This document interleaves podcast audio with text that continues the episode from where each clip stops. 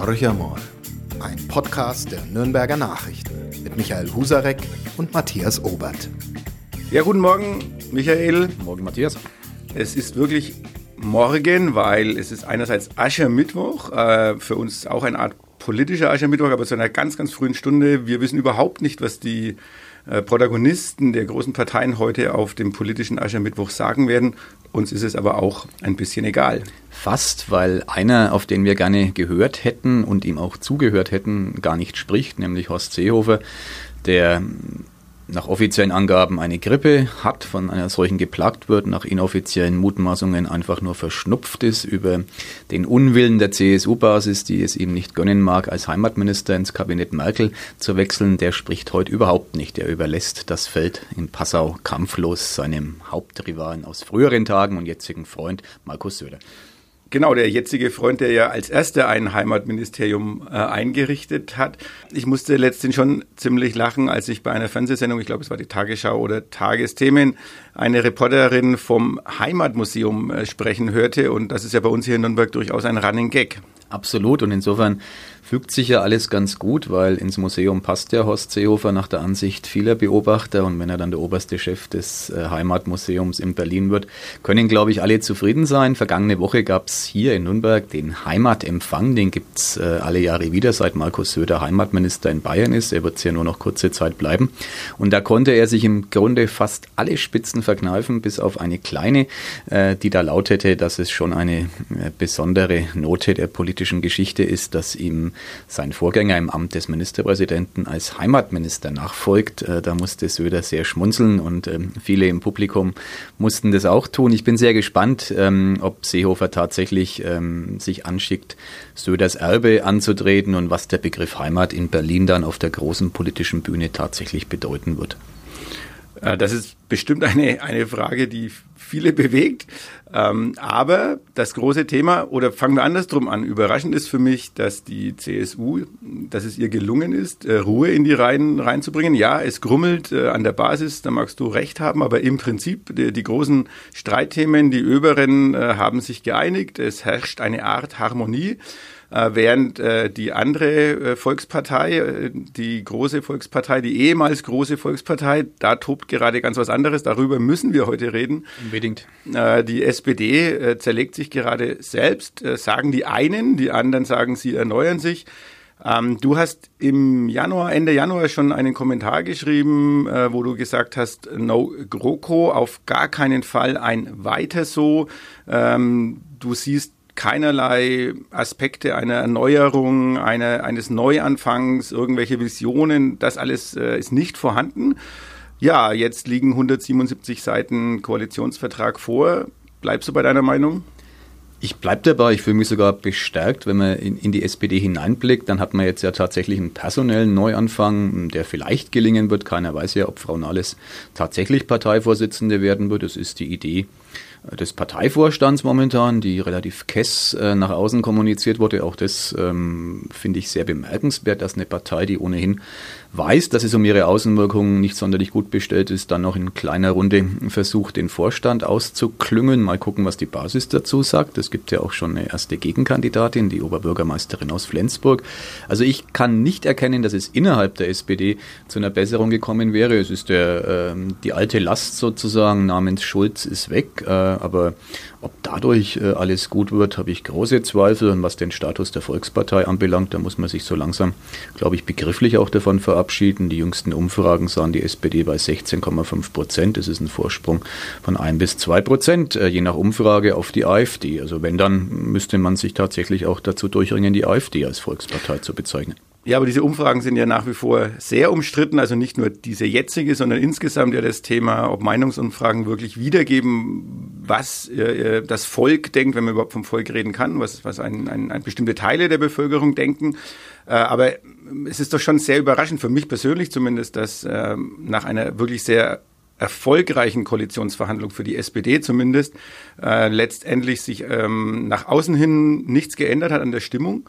Ähm, wenn man mal überlegt, das Finanzministerium, das Außenministerium, äh, Arbeit und Soziales, also drei Schlüsselministerien, die die SPD bekommen hat, eigentlich auch bei den politischen Kommentatoren einhellige Meinung, Äh, die CDU hat bluten müssen. Äh, Merkel hat letztendlich äh, klein beigeben müssen.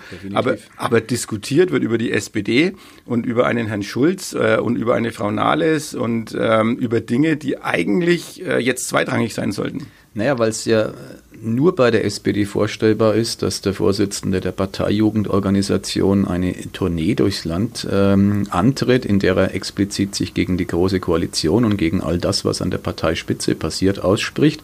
Innerhalb der CDU gibt es garantiert exakt denselben Unmut äh, beim Vorsitzenden der Jungen Union, nur würde es dem niemals einfallen, äh, öffentlich durchs Land zu touren und äh, an Merkels Stuhl zu sägen. Ich glaube, das ist der große Unterschied, dass die CDU, man kann es negativ sehen, ähm, Stichwort Kanzlerwahlverein, sich schon immer anders definiert hat, ähm, nämlich äh, auf die Macht aus war, auf den Erfolg, äh, auf die Ämter, auf die Schlüsselposition äh, Kanzlerin oder Kanzler, während die SPD es schon immer gut konnte, was ja eigentlich ähm, sehr sympathisch ist, erstmal mit allen drüber zu reden, bevor man irgendwas dann macht. Und wenn alle mitreden, dann wird es manchmal ein bisschen schwierig. Und momentan ist es einfach so, dass es ein Tohuwabo ist an der SPD-Basis, ähm, das sich ja bis in den Vorstand hineinzieht, ähm, wo keiner so recht weiß, wo es hingehen soll. Also ich denke, die Partei, mm, ich wiederhole mich da, die bräuchte wirklich mal eine Ruhephase, um zu sich selbst zu kommen.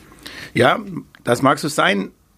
Dennoch wundert es mich schon ein bisschen. Äh, du hast gerade vorhin die Sympathie angesprochen. Also normal müsste einem doch das sympathisch sein. Also zumindest, wenn ich äh, SPD nah bin, wenn ich vielleicht Grüne nah bin, wenn ich Linken nah bin, dann müsste ich das sagen, ist doch schön, die Leute diskutieren, die haben unterschiedliche Meinungen, die streiten miteinander, die versuchen äh, gemeinsam einen Weg zu finden, den finden sie vielleicht im Moment nicht, aber eigentlich müsste man dann doch sagen, ist doch positiv, ist doch schön, Menschen, die versuchen äh, miteinander einen Weg zu finden, ähm, fehlt es vielleicht dann doch am Ende an der Kompromissbereitschaft, respektive wollen Menschen noch Kompromisse? Können wir Kompromisse noch ertragen oder wollen wir jetzt, also ich, sag's mal andersrum, an deinem Kommentar hat mich ein bisschen gestört, was ist die Alternative? Äh, Kompromiss ist, ist immer unschön, weil irgendwo fühle ich mich immer so, ja, ich habe eigentlich nicht das bekommen, was ich wollte. Äh, ich bin ein bisschen verärgert, man hätte mehr rausholen können, das Gefühl bleibt irgendwo. Vielleicht ist es auch noch vier Jahren GroKo ähm, in, in der breiten Masse so vertreten. Aber was ist die Alternative? Eine, eine Partei, die 40, 50 Prozent hat, die alleine durchsetzen kann, was sie will.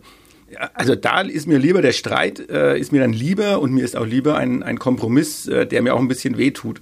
Gegen den Streit selber habe ich überhaupt nichts. Heute ist politischer Aschermittwoch, finde ich im Grunde, obwohl es ein Ritual ist, ähm, immer sehr schön. Da wird kräftig gestritten und ausgeteilt. Was mich stört, ist, dass die SPD aus der Phase des Streitens einfach nicht mehr herauskommt. Ähm, wenn man es aufs Privatleben überträgt, jeder hat so seine bekannten ähm, Paare, äh, Ehepaare, auf die er schielt, wenn da eins dabei ist, das sich ständig streitet bei jedem Kinobesuch, bei jedem Theaterbesuch, bei jedem Kneipenbesuch, hat man irgendwann mal die Faxen dick und wird sich wahrscheinlich tendenziell seltener mit den Leuten treffen. Ähm, Hingegen diejenigen, die einigermaßen ähm, es schaffen, ähm, vernünftig aufzutreten, die haben dann oft mal höhere Sympathiewerte, um das Thema Sympathie nochmal aufzugreifen. Ich glaube, der, der Dauerstreit, der ist schon auch zermürbend und der ist für ein Image ähm, eines Paares genauso schädlich wie fürs Image einer Partei. Und ich denke, da übertreibt die SPD einfach. Man muss halt irgendwann mal sagen, jetzt ist mal gut. Ich erinnere wieder an die CSU, die hat es ja geschafft. Ähm, die haben sich wirklich äh, bekämpft, anders kann man es nicht sagen. Äh, Söderlager versus Seehofer Lager. Und irgendwann kam die Einigung ähm, hinter den Kulissen auch zunächst und dann nach außen hin wurde die getragen und sie wird auch weiterhin getragen. Und ich denke, das ist bei aller Kompromissfähigkeit, die man in der Politik ja tatsächlich haben muss, schon ein ganz, ganz essentieller Unterschied. Und ich habe ein bisschen Angst äh, um die Zukunft der SPD, weil ähm, ich mir schon tatsächlich Sorgen mache, dass es den ähm, SPD-Lern hier so geht wie den Sozialisten in Frankreich, die es einfach zerrissen hat. Anders kann man es nicht sagen, die bei 10 Prozent rumdümpeln. Und das wäre ja tragisch für, die, für eine Partei wie die SPD, der es natürlich auch am Thema mangelt. Auch da braucht man sich nichts vorzumachen. Das, das Thema der SPD früher unterstützen der einfachen Leute, der Arbeiter etc. pp. Das ist längst passé. Die wählen schlicht und einfach nicht mehr SPD. Ja, genau. Und den, den Arbeiter an sich gibt es halt auch nicht Ganz mehr. Genau, ja. Aber jetzt sind wir genau bei dem Thema. Wenn ich, ich habe zwei Möglichkeiten. Das, also ich würde zwei Dinge noch besprechen wollen mit dir. Das eine ist, ja, an den Themen aufhängen, aber das andere Thema ist auch, inwieweit sind Medien an, an diesem, an dieser dauernden Diskussion auch schuld, weil natürlich sind die Medien ja auch auf der Suche nach kritischen Stimmen und äh, wenn die wenn die Oberen der SPD, also sagen wir mal die Vorstandschaft einigt sich, tritt vor die Presse, sagt, äh, also wir haben jetzt der bestes Einvernehmen, wir lieben uns alle, äh, wir geben nur das Beste für dieses Land und natürlich für unsere Bürgerinnen und Bürger. Ähm, dann geht man halt in die Ortsvereine, irgendeinen Ortsvereinsvorsitzenden wird man schon finden, der gerade bei einer Versammlung vom Leder zieht. Ähm, da ist vielleicht die CSU oder die CDU auch, auch geschlossener. Auch, da wissen auch vielleicht diejenigen, die an der Basis sind, wie sie sich taktisch zu verhalten haben, sind dann ein bisschen doch ähm, vasallentreu, wenn ich es mal ein bisschen despektierlich sagen darf. Äh, das ist bei der SPD sicherlich ganz anders. Ich will immer jemanden finden, der sagt, das ist doch alles Mist. Und jetzt kommen wir, schlage ich auch den Bogen auch gleich zu den Inhalten es wird ja nicht drüber gestritten, ob ein Baukindergeld jetzt sinnvoll ist oder nicht. Es wird auch nicht äh, drüber gestritten, ob die Dinge, die man für die Pflege vereinbart hat, ob das ausreichend ist oder nicht, sondern ähm, es wird eigentlich eher über die Personalien gestritten. Äh, die, die Personaldebatte überdeckt vieles, wobei die Inhalte ja Anlass geben würden zum Streiten. Aber auch da wieder für mich so der Punkt, was kann ich auf 177 Seiten denn wirklich dezidiert festlegen? Also das können doch bloß grobe Linien sein. Im Moment fliegt ja der SPD um die Ohren. Äh, das wäre ja alles wischiwaschi, das reicht bei Weitem nicht aus. Ähm, ja, wie soll es denn noch genauer werden in so einem Koalitionsvertrag? Also ich finde, dass der Vertrag ja wirklich präzise genug ist, um sich ein Urteil zu bilden. Ähm, Fakt ist, das, was da beschlossen wurde, kommt vielen zugute. Es gibt ja inzwischen diverse wissenschaftliche Auswertungen, wie dieses ähm, Geldverteilen, das jetzt beschlossen wurde zwischen den beiden potenziellen Koalitionspartnern, ähm, sich auswirken wird. Ähm, das wird dem Staat unheimlich viel Geld kosten. Allein die Rententhematik, also einerseits äh, das Rentenniveau gleichzuhalten, andererseits die Rentenbeiträge nicht über 20 äh, Prozent steigen zu lassen, äh, ist natürlich sehr zu begrüßen. Ich freue mich darüber ähm, in doppelter Hinsicht. Irgendwann bin ich auch mal Rentner und ähm, momentan profitiere ich vielleicht davon, weil ich ein bisschen weniger zahlen muss in den nächsten Jahren. Aber äh, an die jüngere Generation denken, ich bin jetzt 51 und äh, wenn ich an die Wähler denke, die 20 oder 30 sind, dann ist das, finde ich, ein erschreckendes Szenario. Das hat jetzt äh, weniger mit der SPD zu tun als mit SPD und CDU in der Kombination. Das war schon eine große Verteilungsaktion, die in diesem Koalitionsvertrag beschlossen wurde. Also da kann man genug rauslesen. Und was den, den eingangs von dir gebrachten Einwand ähm, anbelangt, dass die Medien mit der SPD so kritisch umgehen würden und auf Personen fixiert sein. Naja, wenn ich am Anfang an, die, an den Beginn der Phase äh, der Ära Schulz, wenn es denn eine Ära sein kann, nach nur einem Jahr, die ist ja längst beendet, denke, dann wurde der hochgejatzt ohne Ende durch alle Medien hinweg. Der Mann wurde als Mr. 100 Prozent äh, gelobt, obwohl er ja wirklich eine Vorgeschichte hatte. Und mit Meinungsumfragen, die ihn auf einmal bei über 30, genau. SPD bei über 30 Prozent also, Nur so viel zum Thema Meinungsumfragen. Ja, ne, Meinungsumfragen sind immer ein Stimmungsbild, das sehr, sehr ähm, vorsichtig äh, eingeschätzt oder eingeordnet werden muss, weil es eine, auf wenige Tage sich eben nur bezieht, in denen die Umfrage stattfand. Aber ich glaube schon, dass Schulz genügend Vorschusslorbeeren hatte in der Öffentlichkeit, vor allem in der medialen Öffentlichkeit. Da kann man sich äh, aus der heutigen Sicht nur wundern, welche schlauen Kommentatoren äh, den Mann hochgeschrieben haben, der ja, wenn man seine Geschichte verfolgt, äh, schon immer ein bisschen im Ruch stand, ähm, den eigenen Vorteil, den eigenen Posten äh, auch im Auge zu haben. Ich formuliere es mal vorsichtig. Und naja, dann braucht man sich nicht wundern, wenn dann der Schuss nach hinten losgeht und einer, der wirklich äh, keinen Grund mehr hat, weiterzumachen, sich sozusagen im Außenministerium aufs politische Altenteil setzen will, dass die Übung misslingen kann halte ich für relativ naheliegend und dass die Medien dann drauf einprügeln, äh, finde ich, kann man jetzt den Kommentatoren nicht vorwerfen. Ja, das ist klar, dass wir aus der Medienbranche uns natürlich äh, solche Kritik ungern gefallen lassen, aber ich wollte es zumindest einmal gesagt haben. Aber kehren wir zurück zu dem Thema Geld und Verteilung.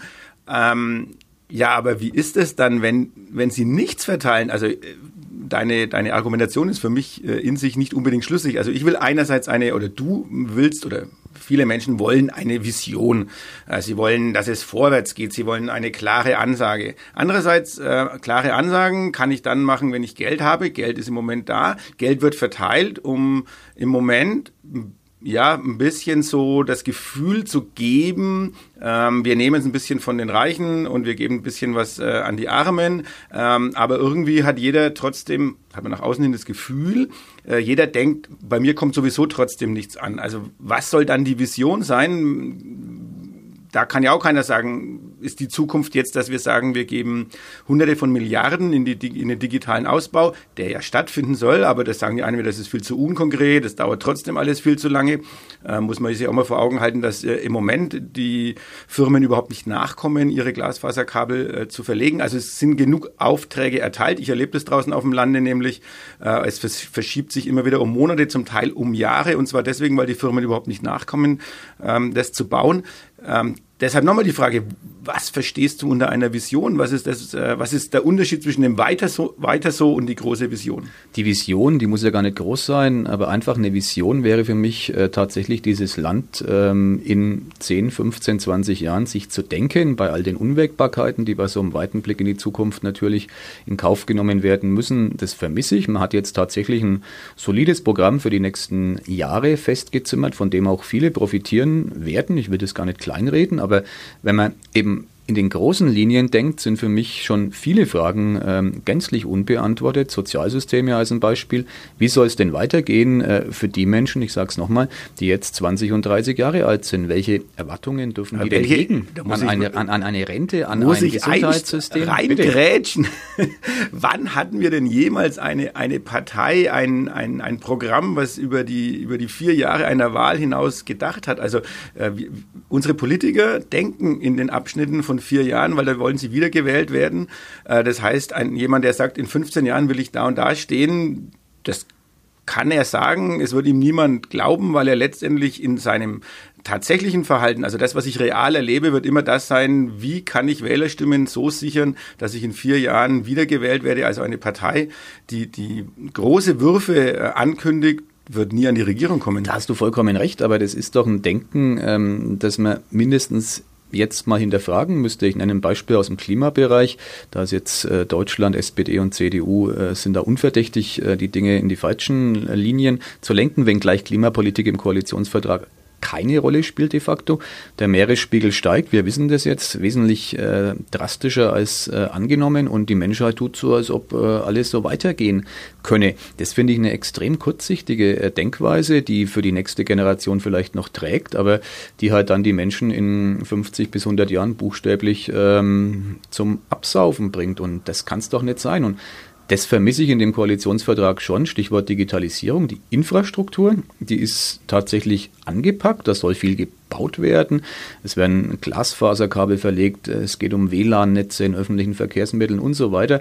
Grundsätzlich zu begrüßen. Das löst aber ja die generelle Problematik, die mit der Digitalisierung verbunden ist, überhaupt nicht. Die hinterfragt unser momentanes äh, Arbeitssystem, die Arbeitswelt ganz dramatisch und Vielleicht müssen wir uns tatsächlich mal Gedanken machen, was tun wir in, in 20 Jahren, wenn künstliche Intelligenz äh, so und so viele Jobs nicht nur übernommen hat, sondern von der Bildfläche hat verschwinden lassen. Was passiert mit den Lkw-Fahrern, mit den Hunderttausenden, die es gibt dann?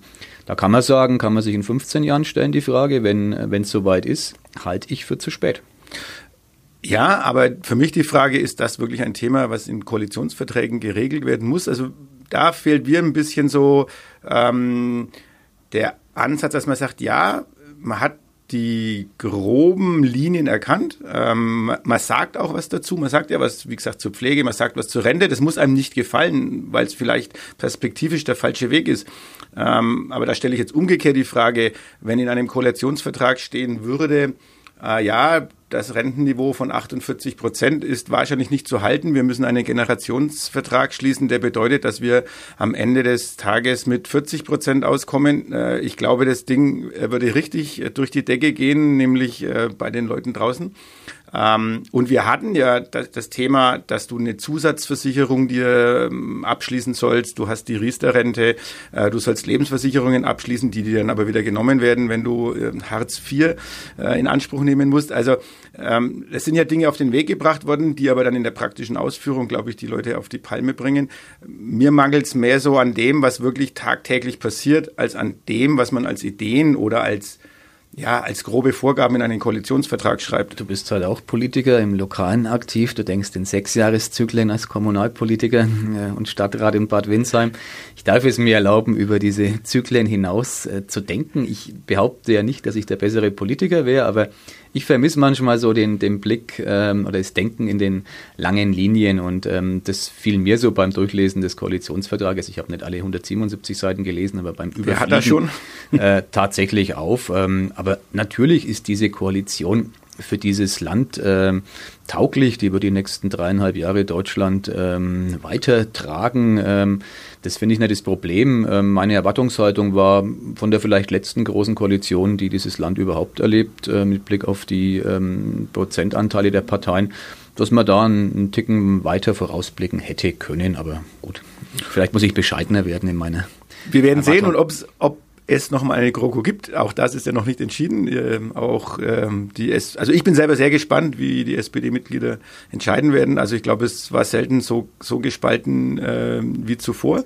Absolut. Ähm, ich finde es ja lustig, du darfst ja mitentscheiden über die Zukunft des Landes. Du bist einer von 460.000, äh, der es quasi in der Hand hat. Ich habe dieser Tage im Spiegel einen Beitrag gelesen von einem Spiegelredakteur, der jetzt in Ruhestand ist, äh, Coach Schnippen, der in die SPD eingetreten ist, um sozusagen mitzuentscheiden, fand ich sehr Wie 50.000 andere. Wie viele 10.000 andere, genau. Und ähm, bin sehr gespannt. Ich gebe gern Prognosen ab. Für diese Abstimmung traue ich mich nicht, eine abzugeben. Ja, also ich würde mich auch nicht wagen. Ähm und ich weiß auch selber noch nicht, muss ich ganz ehrlich sagen, wie ich abstimmen werde, so komisch wie das klingen mag.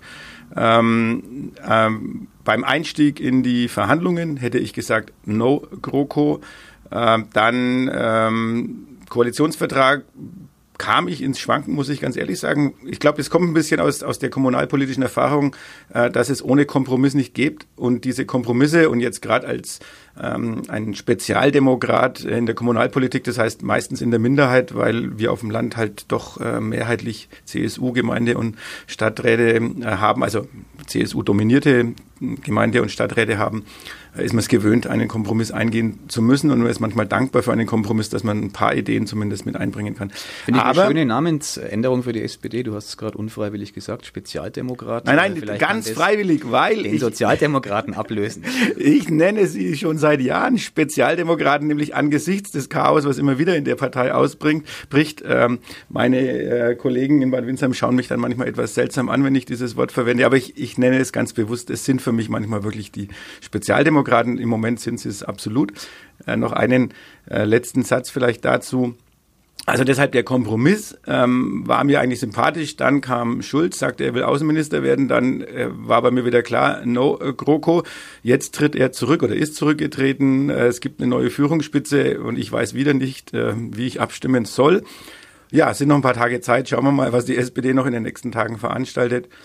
Ja, vielleicht kommt ja bei der CDU, CSU noch jemand aus den Löchern und äh, sorgt dafür, dass wir in Zukunft äh, über die anderen beiden Parteien noch reden, mehr reden werden als über die SPD. Und die ähm, Hoffnung, glaube ich, darf sich die SPD nicht machen. da hast du wahrscheinlich vollkommen recht. Aber du sagst, der Partei wird es gut tun, zur Ruhe zu kommen. Schauen wir mal, ob sie zur Ruhe kommt. Wir wollen, obwohl wir unsere Zeit schon fast erreicht haben, die wir uns vorgenommen haben zu sprechen, wir wollen aber noch kurz äh, zu einem Thema sprechen, das wir das letzte Mal komplett außen vor gelassen haben, äh, den ruhmreichen ersten FC Nürnberg, der ja am Montagabend ein glorreiches 0 zu 0 äh, bei St. Pauli erkämpft hat. Glorreich ist relativ.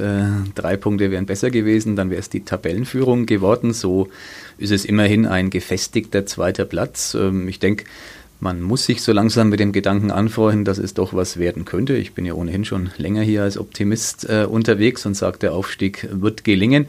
Ein echter Rückschlag ist natürlich, dass der, der einzig nennenswerte Torschütze in den Reihen des ersten FC Nürnberg, ähm, der Herr Ischak, jetzt für längere Zeit ausfallen wird, weil er sich das Innenband, glaube ich, gerissen hat. Mindestens acht Wochen äh, fällt er weg. Also er kommt dann erst wieder zur Relegation gegen den HSV äh, ins Spiel. Aber mal gucken, ob es andere gibt, die die Tore schießen. Teuchert ist ja leider weg. Also bin sehr gespannt, ob es jetzt noch ein paar 0 zu 0 Unentschieden sein müssen oder ob äh, der ein oder andere auch trifft. Aber es gibt ja ein paar Behrens, Möwald, ähm, wen auch immer, der auch für Tore gut sein kann. Und deswegen bin ich zuversichtlich, äh, dass wir ins Derby, das ist ja am 3. März, haben wir noch ein bisschen, als Tabellenführer gehen werden. Oh, als Tabellenführer gleich. Also ich hätte jetzt mal gesagt, der Blick auf die mm, Mitkonkurrenten stimmt einen auch ein bisschen tröstlich oder kann für kleine Eu Euphorie sorgen. Düsseldorf verliert, ähm, Kiel verliert, äh, Ingolstadt spielt unentschieden gegen Aue, wo der ruhmreiche 4 zu 1 äh, ja, äh, die, die, die Pfeilchen vom Platz gefegt hat. Ähm, also die Gegner geben im Moment alles, um dem Club den Aufstieg zu ermöglichen. Ich hätte gesagt, mit lauter Unentschieden und bei weiterem wohlwollenden Verhalten der Konkurrenten klappt es auch so. Und bei den Füttern, da bist du wieder skeptisch, aber äh, wir müssen natürlich auch ein bisschen an die Fütter denken. Ne? Also beim Derby, ob wir wieder einen Sieg davontragen werden, schauen wir mal. Im Moment brauchen natürlich die Fürther auch ganz dringend die Punkte. Ich bin der Letzte, wenn der Club mit äh, vier Punkten Vorsprung auf den Tabellenzweiten ins Derby ginge, der den Füttern nicht ein Unentschieden gönnen würde. Ah, das ist natürlich äh, sehr wohlwollend und schauen wir mal, was rauskommt. Es sind noch ein paar Tage hin. Dazwischen äh, werden wir nochmal ans Mikrofon oder zweimal sogar ans Mikrofon schreiten. Ja, ich glaube, wir haben unsere, was heißt Themen? Wir hatten dieses Mal nicht so viele Themen. Ähm, im Lokalen tut sich nicht viel, ist uns noch ein, ist vielleicht noch so ein Punkt. Wir, wir haben vorhin mal kurz drüber gesprochen. Tiergartenpreise ziehen an, aber ich glaube, das kann auch keinen mehr so richtig aufregen, außer den notorischen Delfinhaltungsgegner, den der Tiergarten als solcher aufregt. Also momentan sind es wenig Themen. Es geht, wenn überhaupt, dann tierisch zu. Die Tierversuche, die jetzt am Nordklinikum Nürnberg beginnen, die könnten ein Aufreger werden. Das werden wir im Blick haben und kann sein, dass wir uns dann nächste Woche mit Tierversuchen intensiver beschäftigen. Und ich kann noch beitragen, äh, bei uns draußen auf dem Land, uns, äh, wir gehen ganz weit zurück. Also wir beschäftigen uns mit dem Dreißigjährigen Krieg. Äh, das kommt in Nürnberg sicherlich auch noch, aber Bad Windsheim ist ja auch eine frühere Reichsstadt. Äh, am Sonntag großer ökumenischer Gottesdienst mit vier anderen Oberbürgermeistern oder Bürgermeistern aus früheren Reichsstädten. Äh, großes Gedenken und äh, ansonsten ist es ruhig. Aber das ist witzig, weil ich mich auch mit dem Dreißigjährigen Krieg beschäftige. Ich lese gerade einen tausendseitigen Wälzer ähm, von Herfried Münkler, einem relativ bekannten Politikwissenschaftler. Warum? Weil ich mit dem Herrn das Vergnügen habe, ich glaube am 8. März hier in Nürnberg zu diskutieren. Da geht es dann garantiert weniger um den Dreißigjährigen Krieg als um spannende Parallelen, die der Herr Münkler entdeckt in der Kriegsführung von vor 400 Jahren und ähm, in der heutigen Situation im Nahen und Mittleren Osten. Aber das wäre vielleicht ein eigenes Thema, über das wir auch gern mal reden können. Unbedingt. In diesem Sinne bleiben Sie uns gewogen und wir hören uns nächste Woche wieder. Tschüss. Bis dahin. Ciao. Mehr bei uns im Netz auf nordbayern.de.